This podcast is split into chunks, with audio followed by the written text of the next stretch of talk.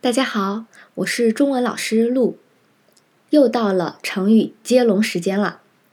从第一次的旁若无人，到第二次的人面兽心，再到昨天的心急如焚。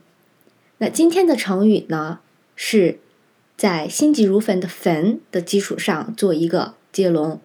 那今天我要分享的成语是“分道扬镳”。重复一次，“分道扬”。标，嗯，很明显，分道扬镳的分是第一声，但是昨天的心急如焚的焚是第二声，所以在成语接龙里面，它的声调是可以不一样的，只要它的拼音是一样就可以。分道扬镳的意思呢，是比喻因为目标不同而各走各的路，或者各干各的事情。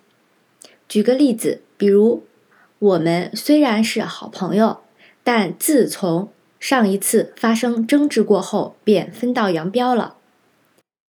这个词本身是个中性词，但在我看来是有点遗憾和难过的词。